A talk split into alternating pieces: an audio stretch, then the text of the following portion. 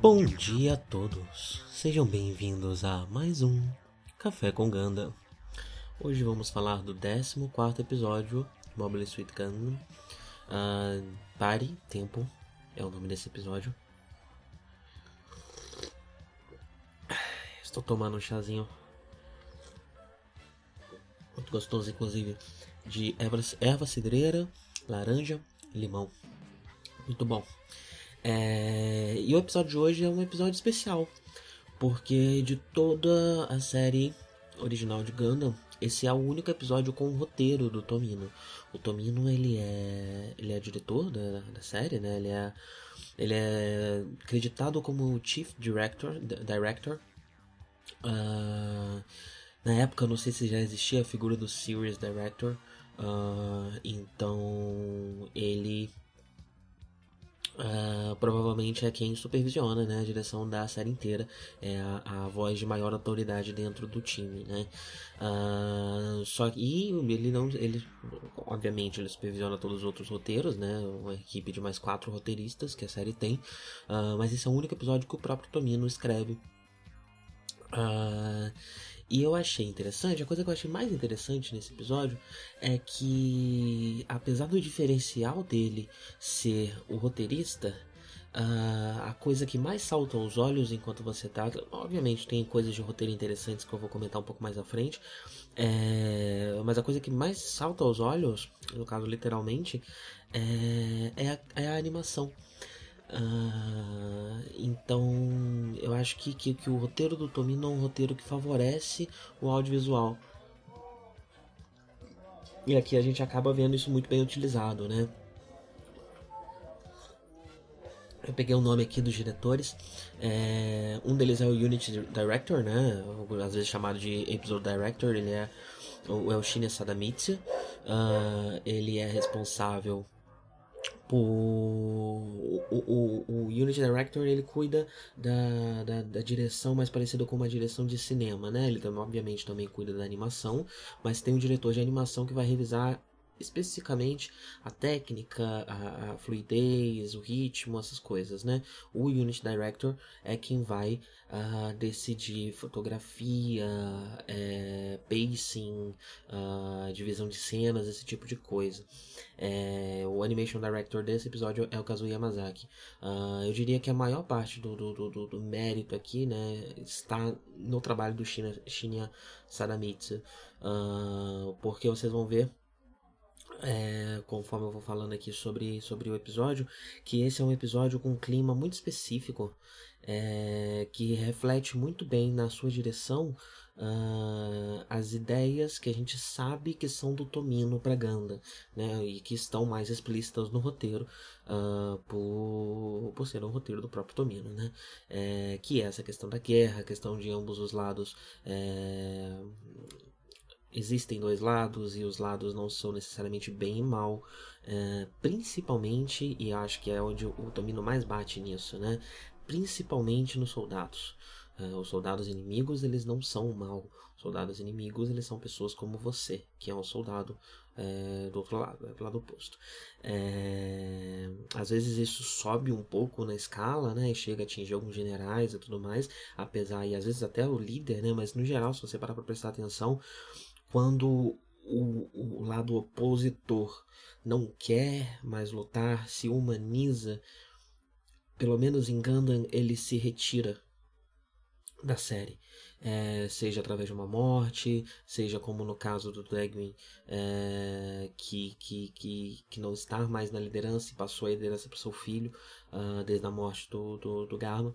É, eles acabam se retirando, sendo retirados da série, né, para que estejam ali apenas os mais bélicos e consequentemente o que estaria mais na figura do mal, já que no geral é, as séries do Tomino são carregadas de um tom bastante pacifista, especialmente no sentido de mostrar os terrores da guerra e os efeitos psicológicos e físicos e todo tipo de efeito ruim que a guerra tem uh, na vida das pessoas e dos também dos soldados, né? Também do, de quem está participando ativamente dessa guerra. É... E aí a gente já vê essa mensagem muito clara desde o começo, né? Que a gente vê a perspectiva dos soldados de Zeon. Uh, nesse caso, não só um flash delas, como a gente tem de vez em quando em cenas de combate, eles comentando algo dentro da nave, ou, ou até antes de morrer, coisas do tipo. Mas não, a gente vê eles de fato convivendo é, na base. Uh... Peraí, toma um chazinho. Eles convivendo na base uh, e montando um plano, né? Eles têm um plano, falaram com o general, o líder deles lá, né? E, e é um plano para derrotar o Gundam né? E o, o, o, superior deles diz que se eles conseguirem, a recompensa deles é voltar para casa. Eles são Z1. É, e a recompensa deles é voltar para casa. É, e ele, ele comenta, né, que tem menos insetos, né, que não tem insetos, não há insetos em Z1. É uma, é uma é uma atmosfera artificial, tudo artificial lá, né? Então, é, não há inseto, talvez haja insetos, mas não haja todo tipo de inseto, né? Como que ele tá falando aqui, que é mosquito, esse tipo de coisa, né? E é muito interessante, e aí pega a questão da direção, né? Que essa cena, eles estão sentados, é uma cena bem, bem com pouca animação, né? É, mas eles estão sentados e conversando sobre o plano. Só que na primeira cena, que a gente vê são, antes de começar a mostrar o close deles durante o diálogo, a gente vê eles sentados em, em caixotes ali, né? Não lembro direito no que. E ao lado, no canto da câmera, tem uma lâmpada com vários insetinhos voando em volta. E essa lâmpada ela aparece em diversos momentos. E isso aparece antes mesmo é, da, deles comentarem da, desse problema uh, do, do, do, do, dessas questões dos insetos, né? Do incômodo que os insetos trazem para ele. E como o Zeon não tem insetos.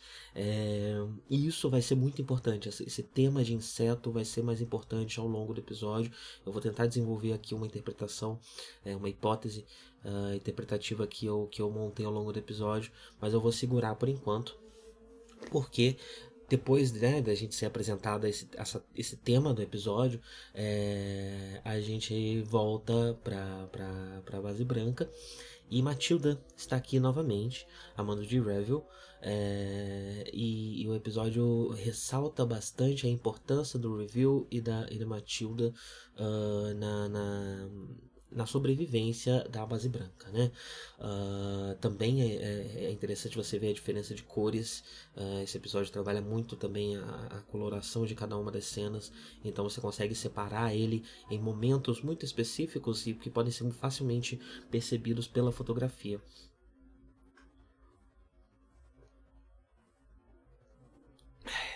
Não sei o quanto a input de direção do próprio Tomino, né? Parando para pensar agora, já que ele é o diretor da série, né? Ele supervisiona também animação, também é, todas essas coisas, né?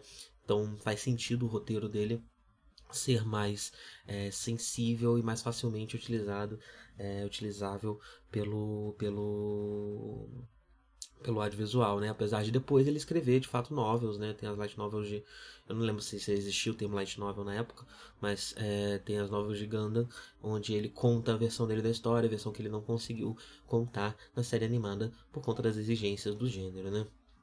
Mas bem, Matilda tá lá. É, e a gente descobre algumas coisas, né? A primeira coisa é que o Bright foi promovido. É, antes, eu não lembro direito qual era a patente do, do, do, do, do Bright, mas agora ele virou um alferes. É, agora ele ainda é um, ele ainda é uma patente júnior, né? Ainda é uma patente baixa dentro da, da marinha. É, mas ele foi promovido pela, pelo trabalho na base branca, né? É, apesar de na base branca ele exercer uma posição de, de, de capitão, né? Ele, ele capitaneia a nave. Mas enfim, é, foi promovido. E a Matilda conta.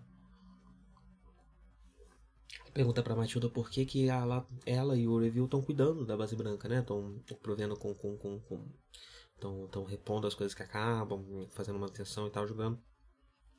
E ela fala que a missão principal da Base Branca no momento é gerar dados, né? E o próprio Bright fala, ah, então nós somos Gainea Pigs, né? Nós somos ratinhos de laboratório. É... E é, no fim das contas é o que eles são, né? E a própria Matilda fala para eles. É... E, e, daí? Vocês são alguma coisa diferente disso, né? É... Porque no fim das contas ainda ter roubado a base branca o Gundam é um grande crime é, militar, né? Tanto que o Bright pergunta o, o, peso desse, desse crime E Matilda fala que agora está perdoado, mas foi o review que salvou o Bright da execução, né? Que seria a pena para um crime desse tamanho. É...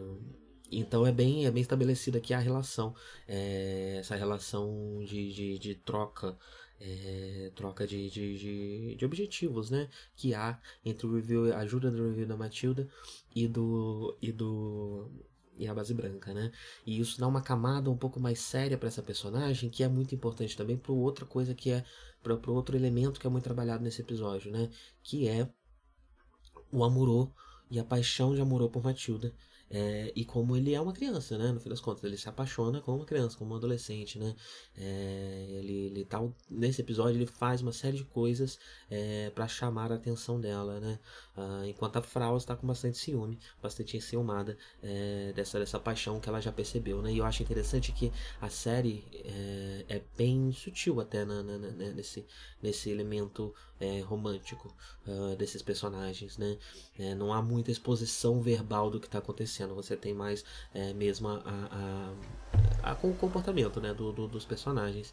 Uh, e capaz que continue assim, né? É bem possível que continue assim, porque o romance não é um, um, um é, um, não é nem um, um dos grandes é, elementos do gênero né, e também não é um dos grandes elementos de Gundam, apesar da gente já ter tido momentos que que o romance é, serve para um propósito é, específico dentro da trama. E nesse, nesse, quando isso acontece esse romance ele é construído com, com, com os tropes do, do gênero romântico. É, especialmente dos animes da época. Como a gente falou é, do, do, da paixão de Celina né, do relacionamento de Celina com Garma. Uh, então temos essa, essa, essa questão aí do, do querendo chamar a atenção da Matilda, né?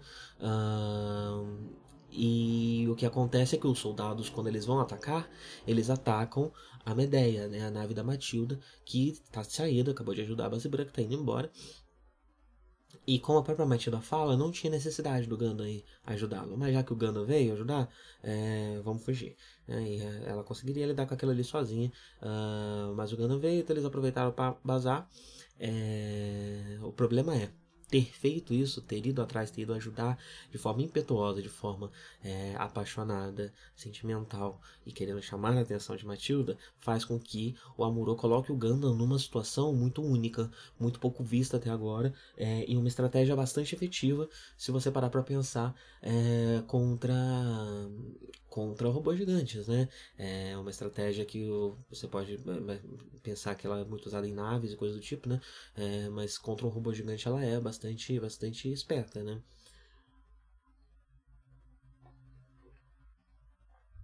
Então a série mostra os soldados de Zeon indo cumprir o plano deles, né? A gente vai descobrir qual é o plano deles. É, um, eles têm só um, um Zaco, só um deles está pilotando o Zaco. Esse Zaco ele, ele chama atenção, né? Ele é, é quem é a isca, né? Que vai chamar o, o, o Gundam para fora da base branca. E a, todas as cenas entre esses soldados é sempre muito reforçada. A amizade entre eles é, o, o, e a vontade deles de ir para casa. O desinteresse deles na guerra, a vontade deles de voltar para casa. É, e até mesmo o incômodo né, em viver na Terra.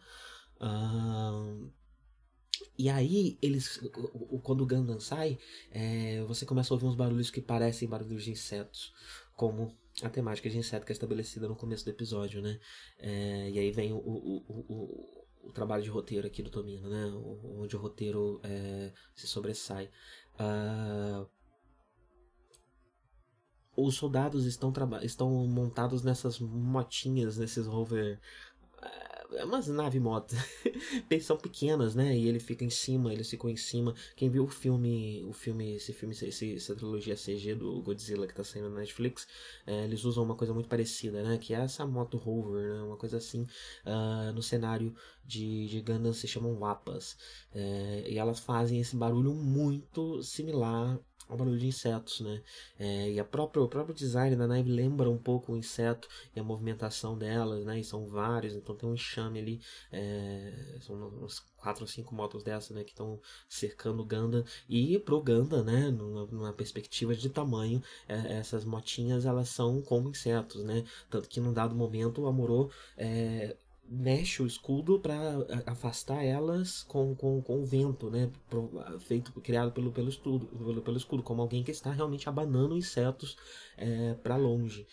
Ah, então essa temática dos insetos é muito importante, é, mas eu vou continuar, vou, vou, vou, vou até o fim do episódio para tentar é, é, desenvolver melhor essa minha, essa minha hipótese, porque é, eu acabo de assistir o episódio, eu venho gravar, né? Então às vezes tem algumas coisas que, eu, que, que saem da minha cabeça mesmo, eu penso enquanto eu tô gravando. É... E aí a gente vê novamente o Almoro fraquejando para tirar os soldados desprotegidos. É, apesar dele já ter dado né, um tiro naquele soldado no episódio anterior da mãe dele. É, esse episódio ele não parece. Ele parece ter sido escrito para se, não, não se situar num ponto específico da história exatamente, né? Ele tá, vai se situar nessa primeira metade né, do, do anime, uh, mas ele ele é meio. ele tem um, um, um, elementos de filler, né? Ele poderia ser encaixado em qualquer momento desde a, desde a aparição da Matilda é, na série.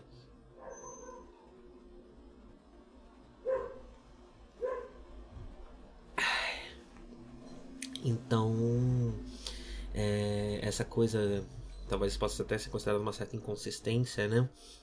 Mas tem a diferença de que, nesse caso, esses, esses soldados não estão é, uma arma apontada para eles, né? Botando a vida dele imediatamente em risco. Ele ainda está protegido dentro do Ganda.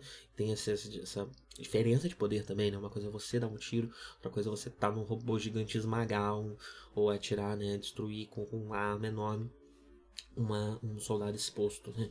Uh, então há uma relutância do Amorô em atirar neles, né? Uh, e aí o plano deles basicamente é o seguinte: eles implantam bombas, eles aproveitam que eles são pequenos, né? E voam em volta do, do, do, do, do Ganda é, e implantam bombas em diversos pontos do Ganda. E e aí é, eles até atiram por um tempo, né, na esperança de acertar uma dessas bombas, e acertam a do escudo, é, o escudo do Gana é quebrado. Mas não acabam não conseguindo acertar os outros, o Gana recua. Só que essas bombas vão explodir em 30 minutos, né? A primeira coisa que eu pensei foi, poxa, por quê, né? por que, que elas usaram time bombs? Mas há um, há um diálogo ali entre eles que explica que eles estão usando esse tipo de bomba. É, porque eles são soldados de patente baixa. E foi esse material que liberaram para eles, né? Então não tinha nenhuma bomba de controle remoto que eles pudessem explodir é, imediatamente. Se tivesse, o Gundam já era história de imediato, assim, né? Então realmente é um plano muito bom. É... Mas é preciso convencer é, os superiores disso, né? Para poder botar ele em prática com o material adequado. Uh, e aí o Gundam volta e rola essa tensão, né? De, de, de, de, de da remoção é, primeiro tentam desarmar as bombas, né? E depois é, tentam removê-la porque chegam à conclusão que não, ninguém ali tem expertise para isso. É, e o que eles percebem é que qualquer tentativa de desarmar a bomba, na verdade, só iria ativá-la. então o Bright fala que vai é, remover as bombas, mas o próprio Moro fala que isso é responsabilidade dele e é ele que vai fazer isso. Uh, é interessante, né? No mesmo episódio a gente vê, tem essa dualidade do Amorô no fim das contas, né? Ao mesmo tempo que ele é um menino é, e, e, tem essas bobagens de menino, né? Essa apaixonite, essa coisa toda, é, ele também traz a coragem da criança, né? Ele traz essa, esse espírito quase esse espírito shonen, né? Essa, essa, essa coragem desmedida uh, da juventude, né?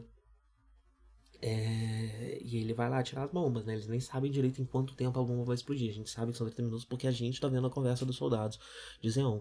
Mas o pessoal da base branca não sabe direito em quanto tempo essas bombas vão explodir. Mas mesmo assim ele vai lá e vai remover todas elas.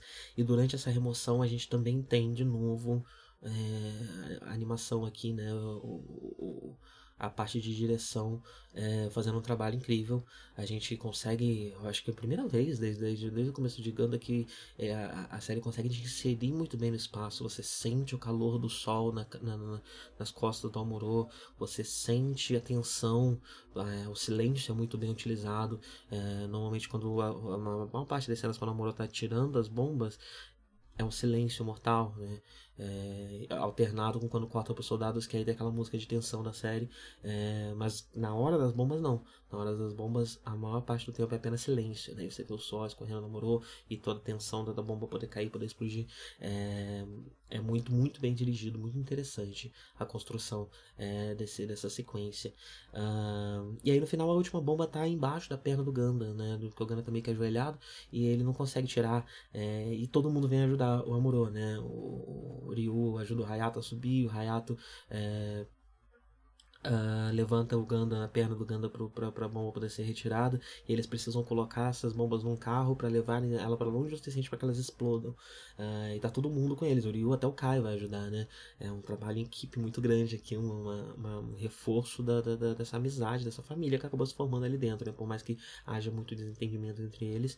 A Seila vai ajudar também é, eles já se enxergam como time, né? Como uma, uma família de certa forma. E eles conseguem levar o, o, o as bombas para longe, né? E tem uma explosão gigante, forma até cogumelo. São bombas realmente muito potentes, bem bonita. A sequência da explosão é bastante econômica, com certeza, mas muito bem, muito interessante como ela, como ela, como ela é feita, como ela é construída. Uh, e aí a gente tem, no final, a reação dos soldados de Z1 ao ver o Amuro, uh, esse ato heróico do Amuro, né? É, e ele, ele pensa, nossa, não é só a gente, eles falam isso, né? Não é só a gente que está arriscando as nossas vidas, também há pessoas do outro lado arriscando a vida deles, né? E, e, e pegando essa questão aí do, do Uh, dos soldados, né, de como eles são iguais no fim das contas. E eles aproveitam, tiram as roupas de, de milhas fardas, né, e vão lá saudar o Amuro, como se fossem passantes, né? O Bright e a Yamira entendem o que está acontecendo, uh, mas o Amorô não. O Amorô pensa realmente que são moradores da Terra. Uh, e é interessante que o comentário do Amorô é que para ele morar na Terra é que é bom, né? Enquanto os soldados querem ir embora da Terra para Zeon.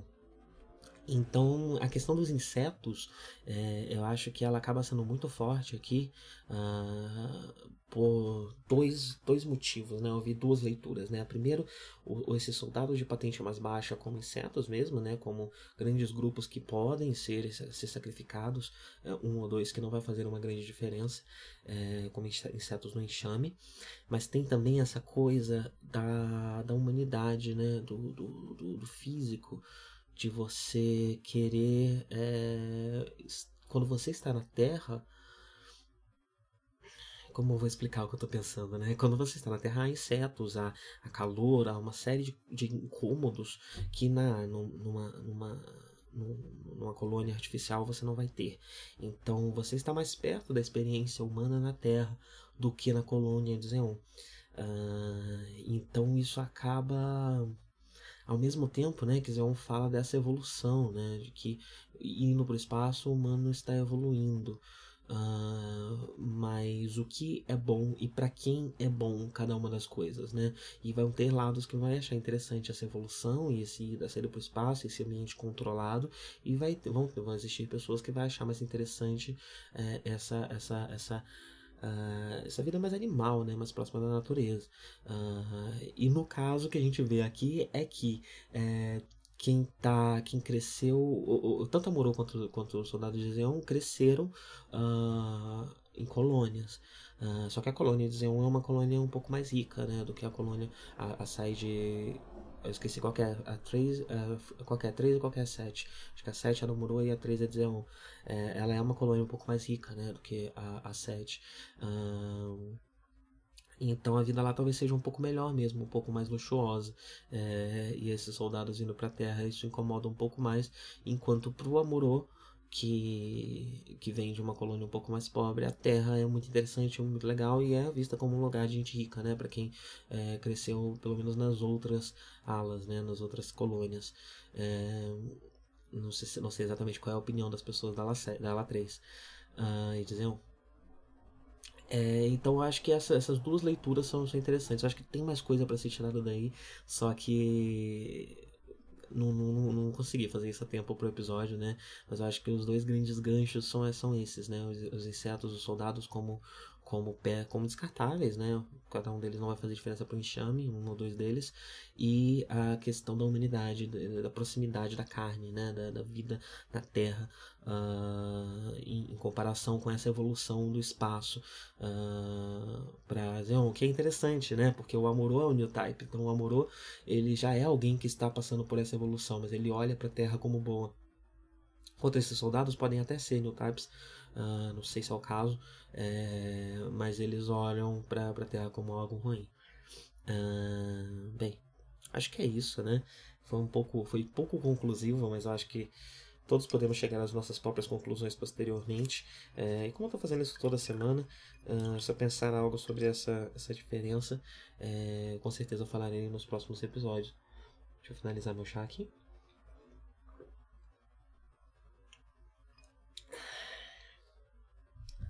Beleza?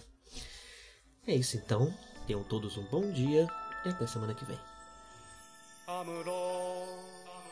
振り向かないで宇宙の彼方に輝く星はアムロお前の生まれたふるさとだ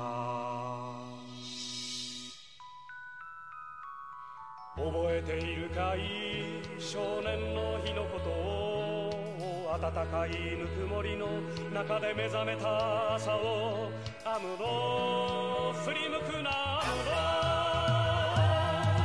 ムロ男は涙を見せぬもの見せぬものただ明日へと明日へと。永遠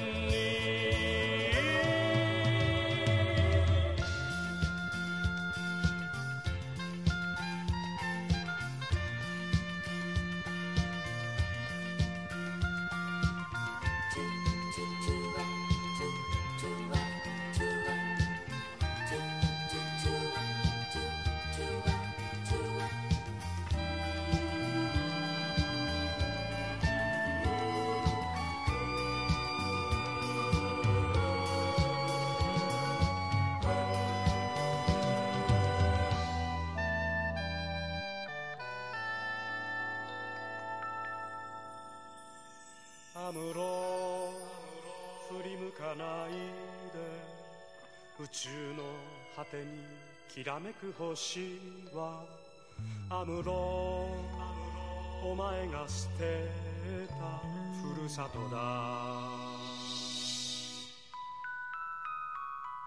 忘れはしない少年の日の誓いを青春をかけ守り抜けこの幸せを。アムロ振り向くなアムロ。